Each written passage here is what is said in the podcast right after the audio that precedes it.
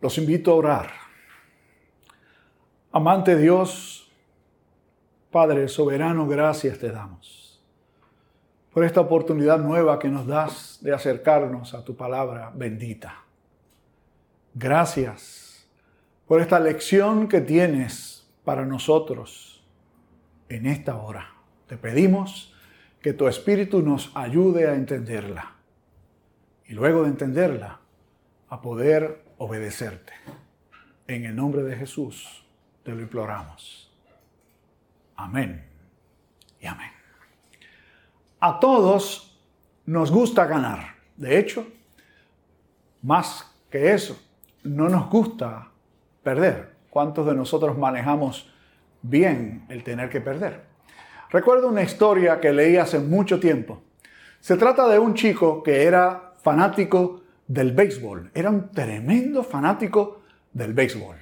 Iba a los juegos de pelota con su papá, los que no podía asistir los veía en la televisión, compraba tarjetas de sus peloteros, en fin, el chico conocía casi todo lo que se puede conocer del béisbol y era un amante al punto de que siempre andaba con una bola en sus manos, o un bate, o. En esta ocasión, la historia dice que él se fue al patio trasero de la casa, que era muy amplio, con su pelota de béisbol y el bate. Es decir, en una mano sostenía la pelota y en la otra mano sostenía el bate.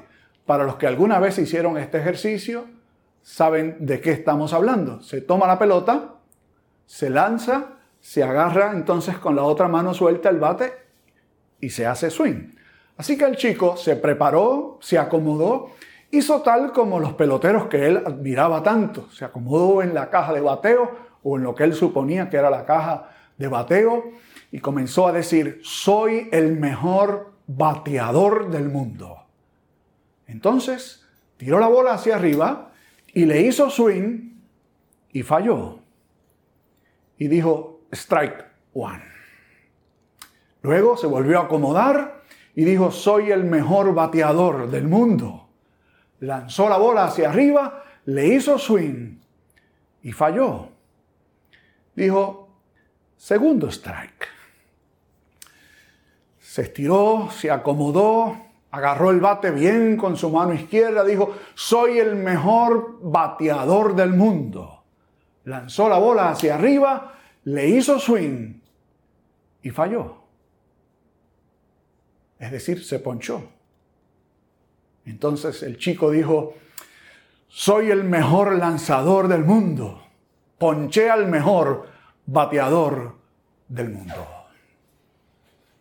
Al chico no le gustaba perder, como tampoco le gusta a usted y a un servidor perder. Les confieso que soy amante de los deportes y tengo mis equipos preferidos. Cuando mis equipos ganan, duermo contento y feliz. Cuando pierden, no duermo tan contento. Quizás usted se puede identificar conmigo aunque no sea amante del deporte. Porque tanto a usted como a un servidor nos gusta siempre ganar. Y peor que eso, no aceptamos la posibilidad siquiera de un fracaso. Cuando hablamos de nuestra relación con Dios, estamos hablando de una relación que no tiene paralelos. Lo que implica la relación de un ser humano con Dios es totalmente distinto a las relaciones que usted y yo podamos desarrollar. De hecho, unirse a la fe cristiana tiene de por sí unos elementos extremadamente retantes para cualquiera. De hecho, creo, con mucha pena, que muchos círculos cristianos no se ha aprendido ese principio básico. El modo de operar de Dios y el nuestro es totalmente distinto. Como dijo el profeta, como son más altos los cielos que la tierra, así son los caminos y los pensamientos de Dios, más altos que los nuestros. Delante de nosotros hoy hay una historia muy interesante. Se conoce como la transfiguración de nuestro Señor.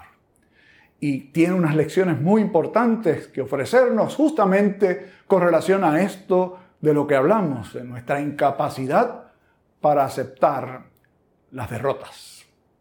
De hecho, el contexto en el que se narra esta historia, según Lucas nos cuenta, es que una semana después, es decir, ocho días después de lo que sucedió anteriormente, o, más bien que Lucas nos narra, ¿y qué fue esto que sucedió antes del evento de la transfiguración?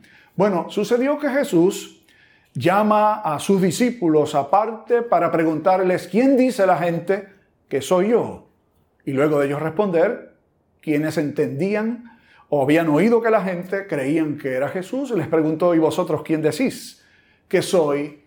Y Pedro, hablando en nombre de los discípulos, le dijo, tú eres el Cristo de Dios. Entonces Jesús pasó a enseñar qué significaba para él y qué debería, debería significar para sus seguidores el hecho de que Jesús era el Cristo de Dios. Y Jesús, en pocas palabras, les digo a ustedes lo que les enseñó a sus discípulos, que es básicamente lo siguiente. Ser el Cristo de Dios o el Mesías, que es otra palabra que es sinónimo de Cristo, no significa vivir una vida de triunfo tras triunfo constantemente, que es la mentalidad que tenían los judíos y que tenían los discípulos de Jesús y que tristemente muchos cristianos hoy adoptan. Jesús dijo que era necesario que Él sufriera, que padeciera, que fuese entregado, que muriera y que resucitara. Y que todo aquel que quisiera ser un discípulo suyo debería abandonar esa mentalidad humana triunfalista. Entonces, se lleva a tres de sus discípulos, de hecho el círculo más cercano, Juan, Pedro y Andrés, y se va al monte a orar. Y dice el texto bíblico, de hecho vamos a ver cómo se mueve en escenas, son seis escenas en total las que tenemos delante de nosotros esta historia. Interesante, la primera de ellas es justamente el hecho de que Jesús se va a orar al monte. La oración tiene un rol muy importante, usted y yo lo deberíamos reconocer, en la vida de todo creyente, pero también en la vida y en el ministerio de Jesús, el Hijo de Dios. Según Lucas nos narra en su bautismo, mientras Jesús oraba, el Espíritu Santo descendió de él en forma de paloma. Destacamos de nuevo aquí. Eso sucede, dice Lucas, y debemos creerlo así, mientras Jesús oraba. Y aquí se transmite lo que era una práctica común de Jesús, una vida de oración comprometida separar un tiempo designado, intencional, para estar a solas con Dios, a solas con el Padre, conversando con Él. Entonces, Lucas nos dice, y entregamos, entramos perdón, en la segunda escena, que mientras oraba, su rostro y su vestimenta cambiaron totalmente su parecer. Su rostro era otro, totalmente distinto, y su vestimenta blanquísima. Y seguro que esta manifestación que se conoce con el nombre de la transfiguración, que no es otra cosa que el hecho de que la figura de Jesús fue transformada. Y esta es una escena muy importante. Esta historia de la transfiguración sirve a dos propósitos fundamentales. En primer lugar, para aquellos discípulos inicialmente, aquellos tres, luego el resto, y luego para la iglesia en pleno, a través de toda la historia, reconocer quién era Jesús realmente. Recuerden que Jesús apenas unos días atrás les había preguntado a los discípulos quién dice la gente que soy yo y luego quién dicen ustedes que soy yo. Poder definir quién es Jesús es extremadamente importante. Porque hay muchos Cristos.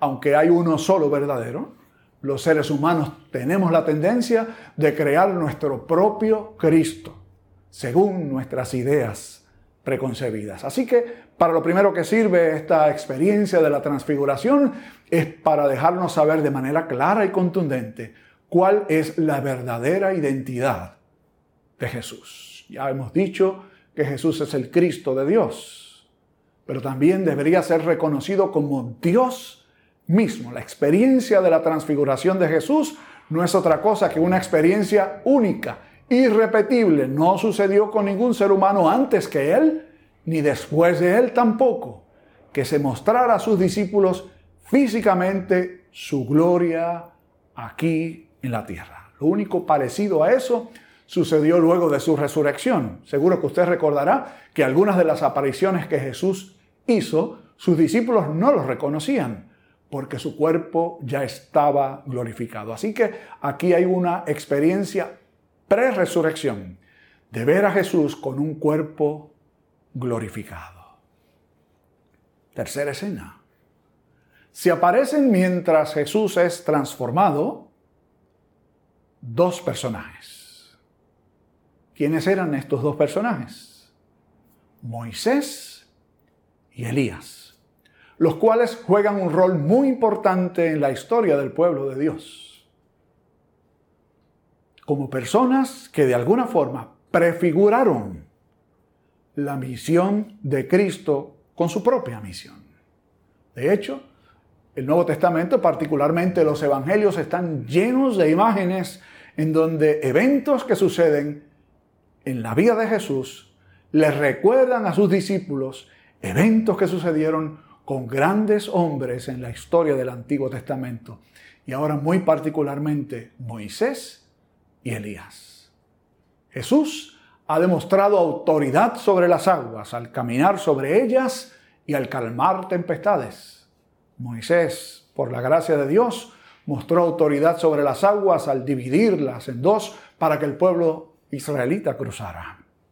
Jesús alimentó multitudes. Moisés había, por la gracia de Dios, también alimentado con el maná en el desierto al pueblo de Dios. Jesús sanó leprosos y levantó muertos. Elías, el profeta, de igual forma, había sanado leprosos y había resucitado a un muerto. Pero tiene algo más que decirnos esta aparición de Moisés y Elías, y es lo siguiente. Moisés representa la ley, Elías representa los profetas y aparecen juntos con Jesús en esta escena única y maravillosa. Es decir, dando testimonio tanto la ley como los profetas, para que pusiésemos nuestra mirada en aquel que cumplió toda la ley y toda la palabra profética. Cuarto acto.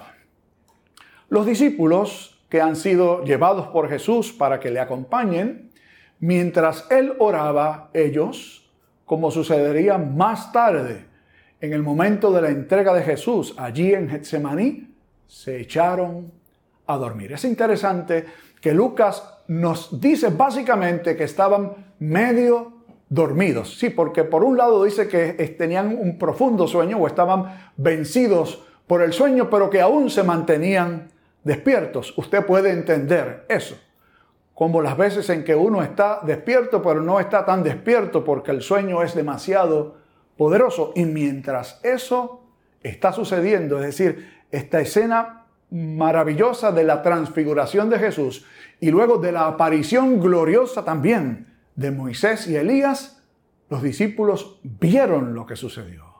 Medio dormidos, de hecho Lucas nos hace el gran favor de dejarnos saber que Pedro no sabía lo que decía. ¿Y qué fue lo que dijo Pedro que no sabía lo que decía y que dijo medio dormido?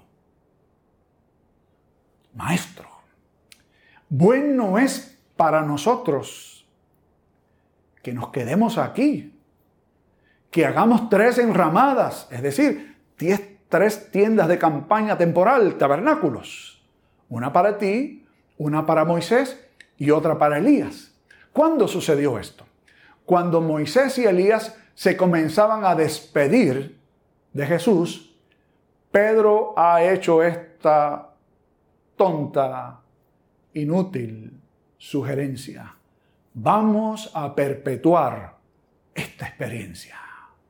Vamos a frizarla, como decimos nosotros ahora, para quedarnos aquí, para que este momento no pase con esa sed triunfalista de Pedro, que refleja la sed triunfalista nuestra también, que siempre nos gustaría estar en el tope de la montaña, en la experiencia maravillosa, entonces viene la siguiente escena.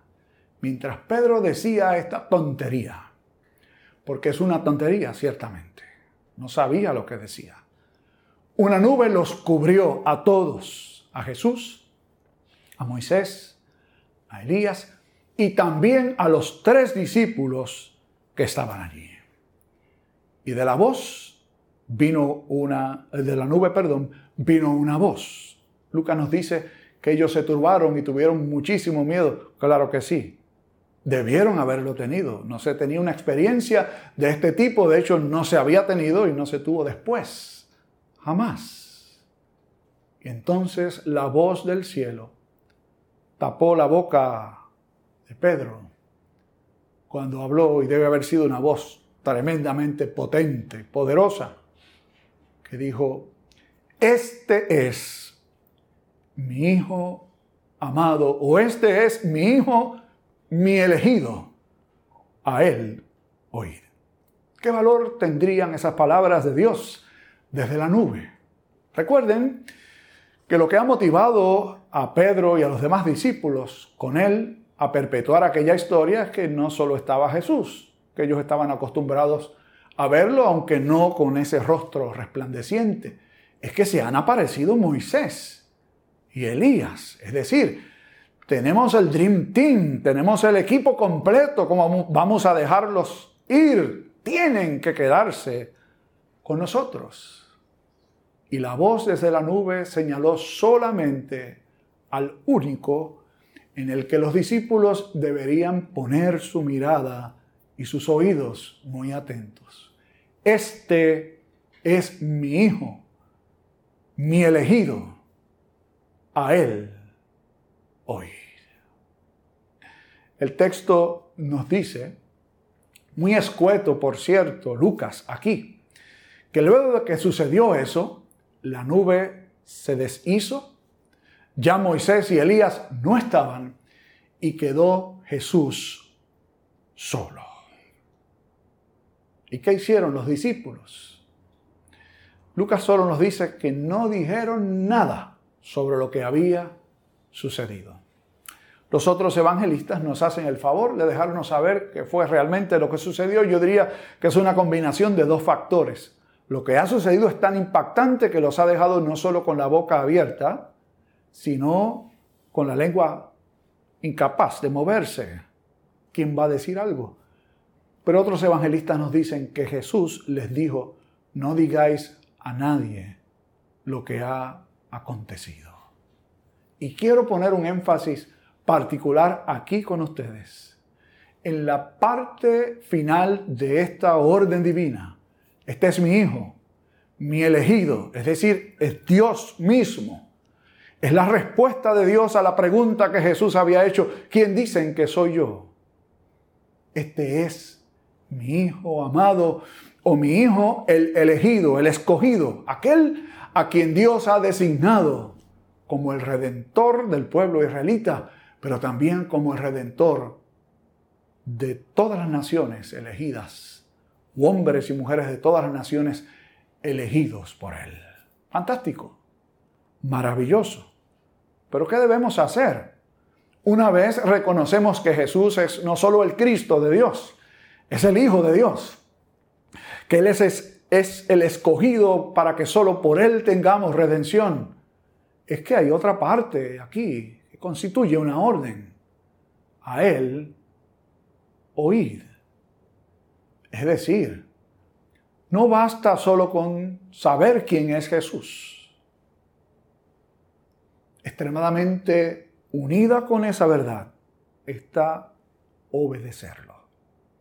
Digo esto porque creo que muchos también quieren hacer de Jesús su socio, su aliado, para que les resuelva sus problemas, o para salir ganando, para ser exitoso y salir triunfante en todo. Jesús no es susceptible de eso. Cuando Jesús es reconocido como el Mesías, el Cristo, el Hijo de Dios, el escogido para nuestra redención, también se le conoce como Señor. A Él oír implica obedézcanlo. Lo que Él dice hay que hacerlo. ¿Y qué acababa de decir ocho días antes?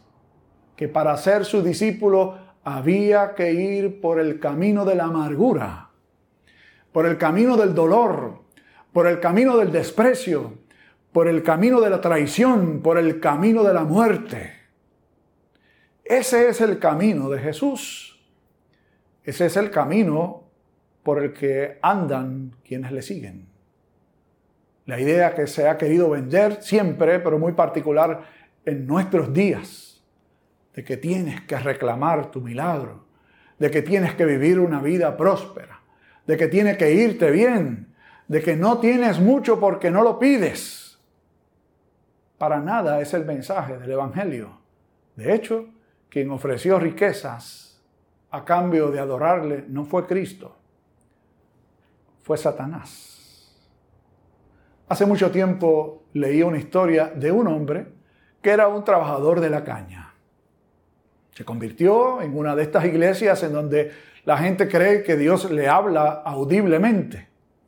Así que estaba con mucho fervor en la iglesia había escuchado que uno si quería escuchar la voz de Dios tenía que apartarse y tenía que tomar un tiempo para que Dios se le manifestara y él tenía mucha sed de que Dios le hablara. Su nombre era Carmelo.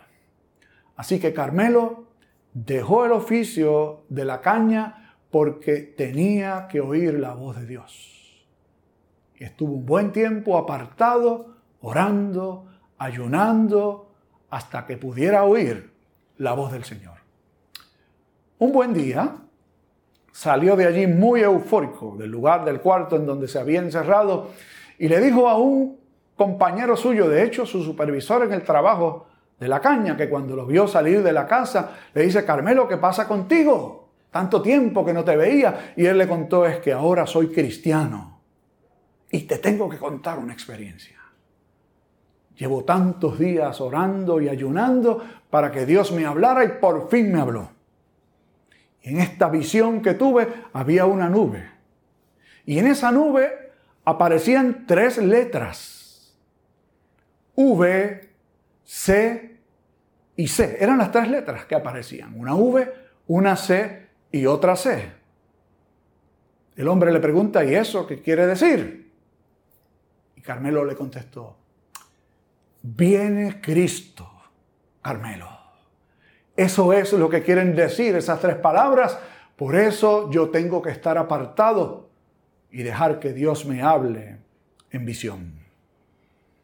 El amigo que no sabía mucho de la fe cristiana le dijo, yo no sé mucho, pero ¿no querrá decir otra cosa esas letras? Y Carmelo le pregunta, ¿y qué quiere decir, tú crees? Y el hombre le contestó, ve y corta caña. Tu familia tiene que comer. Tú tienes que seguir viviendo. ¿Cuál es tu experiencia con Dios? ¿Una experiencia en donde tú buscas siempre el triunfo, el éxito, salir bien, salir ganando? ¿O es una experiencia en donde te sometes voluntariamente para oír la voz del Hijo amado de Dios, su escogido, y obedecerlo? Quiera Dios que usted como yo vayamos cada día a cortar caña, es decir, hacerlo con lo que nos corresponde hacer. Oremos. Amante Dios, Padre, gracias te damos por esta experiencia de la transfiguración de tu Hijo. Gracias por esta lección tan importante que aunque seguramente Pedro y sus compañeros no entendieron bien al momento y quizás tardaron un tiempo en poder comprender, eventualmente la asimilaron y vivieron para ti y murieron por ti. Ayúdanos a nosotros a abrazar esta verdad, a tener a Jesús como el Cristo, como tu Hijo, como tu escogido, pero también como nuestro Señor, de quien oigamos su voz en la Sagrada Escritura, no en una visión, en la Biblia, y le obedezcamos. Que podamos aceptar nuestras derrotas, que significan tu victoria. En Cristo Jesús lo pedimos. Amén y amén.